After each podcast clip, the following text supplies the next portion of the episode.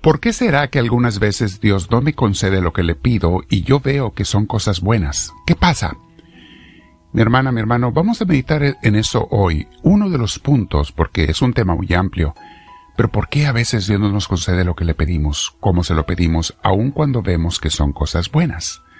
Bien, vamos a prepararnos para ello, mis hermanos, para esta clase, formación espiritual de misioneros del amor de Dios. Y te invito a que nos sentemos en algún lugar con la espalda recta, cuello y hombros relajados, porque comenzamos con una oración y terminamos con una oración más larguita Después de esta clase les pido que se queden otros 20 minutos platicando con el Señor. Muy bien, vamos a respirar profundo, con mucha paz, pedir la luz, la gracia del Señor, del Espíritu Santo. Espíritu Divino, te pido que me ilumines, que me inspires, que me llenes.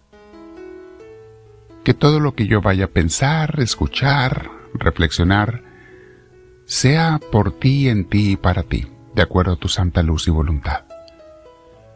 Bendito seas, Dios nuestro. Amén. Bien, mis hermanos, nuestro tema, nuestra clase de hoy se llama Si tú quieres, Señor, no si yo quiero. Yo constantemente, les comparto, tengo que estarme revisando en mis peticiones a Dios. Le pido yo mucho, sobre todo pido por otras gentes, porque yo sé que Él me escucha si le pido algo. Sé que Él quiere ayudarme y bendecirme. Sé que Dios es un Padre amoroso que está al pendiente de mis necesidades y de mis peticiones. Pero se me olvida que quien sabe verdaderamente qué es lo mejor para mí, para mi vida, para mis seres queridos, no soy yo, sino es Él. Porque Él ve muchas cosas que yo no veo, en el presente y en el futuro. Él ve todo. Y muchas veces no entendemos por qué Dios hace algo, permite algo, y tiempo después nos llega la luz. Oh, ahora entiendo. Dios siempre vio eso. Él siempre sabía lo que estaba haciendo. Es por eso, mis hermanos, que yo muchas veces me corrijo en mi oración y la termino diciendo, bueno, si tú quieres, Señor, no si yo quiero. Así se llama el título de hoy. O también uso las palabras de Jesús en, el huerto de los olivos, que no se haga mi voluntad, sino la tuya, Señor. Fíjense, a nadie amaba más el Padre que a Jesús su Hijo Santo. Le escuchaba en su oración constante y le concedía sus deseos cuando le pedía permiso para hacer un milagro en favor de, nosotros. Cuando estaba junto a la tumba de Lázaro, que era su amigo, y quería resucitarlo, él no sabía si el Padre le permitiría resucitarlo. Por eso lloró. Por eso estaba triste Jesús. La muerte de su amigo Lázaro. Si él hubiera sabido siempre que lo iba a resucitar, bueno, no había razón para estar triste, mucho menos para llorar. Pero él tenía que pedir permiso al Padre. Primero le pidió, antes de resucitarlo. Y es por eso que dice esas palabras Jesús de agradecimiento a su Padre Celestial. Cuando hace esa oración, antes de resucitar Lázaro, le pide permiso y lo recibe, Dice Juan, el Evangelio, capítulo 11, versículos 41, después de la orden de Jesús, dice, quitaron la piedra, la piedra de la tumba, claro, y Jesús, mirando al cielo, dijo, Padre, te doy gracias porque me has escuchado. ¿Te fijas? Hasta Jesús mismo tenía que depender de lo que el Padre dijera. Luego sabemos lo que le pasó en el huerto de los olivos cómo le pidió al Padre algo y esta vez no se lo concedió? En esta ocasión, cuando Jesús le pide algo muy, muy doloroso para él, que le quitara la cruz, no se lo concedió. Fue la petición más dolorosa y conmovedora que le había salido de su corazón. Nunca antes había estado tan urgido y tan necesitado Jesús. Y le dice al Padre, Padre, si es posible, haz quita esta cruz de, de mi camino, haz que no beba de este cáliz, pero que no se haga mi voluntad, sino la tuya. No debemos olvidar, mis hermanos, que el Padre Celestial está en control de las vidas de sus hijos. Sabemos perfectamente por qué a Cristo no le concedió lo que le pidió, y Jesús está felicísimo ya que resucita de que el Padre no le haya hecho caso, porque por su muerte y resurrección nos abrió el cielo a todos, nos consiguió el perdón de los pecados cuando nos arrepentimos. Entonces, Jesús después estaba muy contento, el Padre sabía lo que estaba haciendo y Jesús confió en el Padre.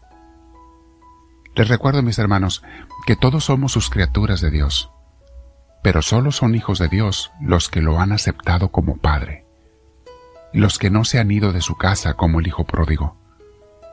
O sea, los que se mantienen fieles en el crecimiento y seguimiento con Él en su cuerpo, unidos siendo parte de su cuerpo, que es su iglesia, como nos dice la Biblia. La iglesia es el cuerpo de Cristo. Jesús nos enseñó en el Padre Nuestro que una de las cosas más importantes al orar es decirle a Dios, hágase tu voluntad. Entonces, ¿por qué me tiene que extrañar tanto cuando no se hace la mía, cuando yo oro y no se hace mi voluntad? No debe de extrañarme. Queremos que se haga la de Dios, imagínate. Si Dios nos concediera a cada quien lo que queremos siempre, ¿qué mundo tan loco sería este? Acuérdese de la película de God Almighty con, eh, yo no sé cómo se llama en español, eh, aquel hombre que es Dios por unos días, la comedia, y, y, hace, le concede a todo mundo, esta persona que hace el papel de Dios por unos días, le concede todo lo que la gente pide. A Jim Carrey es el actor. Mis hermanos, se vuelve un caos todo. Dice la carta de Juan, primera de Juan, capítulo 2, versículo 17, así. El mundo se acaba con sus malos deseos, pero el que hace la voluntad de Dios permanece para siempre. Este mundo se va a acabar, mis hermanos, tarde o temprano. Por lo menos tu vida y la mía se van a acabar, y la de todos. Pero el que hace la voluntad de Dios permanece para siempre, eso es la vida eterna. En la misma primera carta de Juan, capítulo 5, versículo 14, dice, Esta es la confianza que tenemos al acercarnos a Dios que si pedimos conforme a su voluntad, Él nos oye. Ahí está la clave. Si pedimos conforme a su voluntad, el problema es que muchas veces no pedimos conforme a su voluntad, sino conforme a la nuestra. Por eso siempre tenemos que terminar diciendo, pero que se haga tu voluntad, Señor. Y recuerda, mi hermana, mi hermano, si todos hiciéramos la voluntad de Dios, la que nos guste o no nos guste, si todos hiciéramos la voluntad de Dios, viviríamos en el paraíso. Adán y Eva, y todos nosotros, por eso perdemos la amistad con Dios. Y todos los beneficios y las bendiciones inmensas que trae la amistad con Dios, la perdemos cuando queremos hacer nuestra voluntad y no la de Dios. Y es lo que el demonio en la serpiente le dijo a Adán Eva, hagan su voluntad ustedes, no lo obedezcan, coman del fruto para que sean dioses. ¿Cuánta gente hay hoy en día que hace lo mismo, mis hermanos? Yo soy Dios de mi vida. Mi vida es mía. A mí me corresponde. Yo le preguntaría a mi hermano, ¿dónde la compraste y cuánto pagaste por ella? Mi cuerpo es mío, yo decido que mi cuerpo sea lo que yo quiera y hacer con él lo que a mí me dé la gana. ¿De veras? ¿Cuánto pagaste por tu cuerpo? Porque yo no lo compré, a mí me lo dio Dios, me lo prestó Dios. Y tengo que utilizarlo de acuerdo a su santa voluntad, no a la mía. ¿Ven por qué la gente está revesada, mis hermanos? ¿Ven por qué tanta decepción, desilusión, tristeza, dolor, caos en el mundo? Porque ve lo que la sociedad te está enseñando a la gente, a los niños, a los jóvenes. Por eso el peligro de las redes sociales que estamos hablando de eso.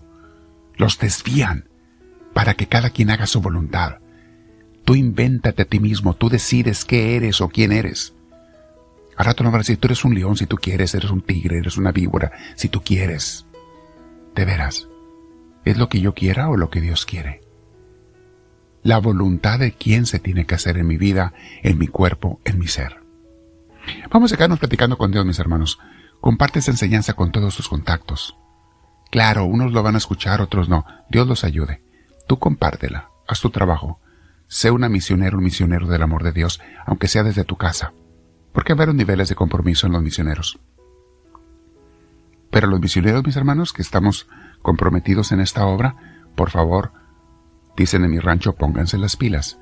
Vamos a querer siempre hacer la voluntad de Dios.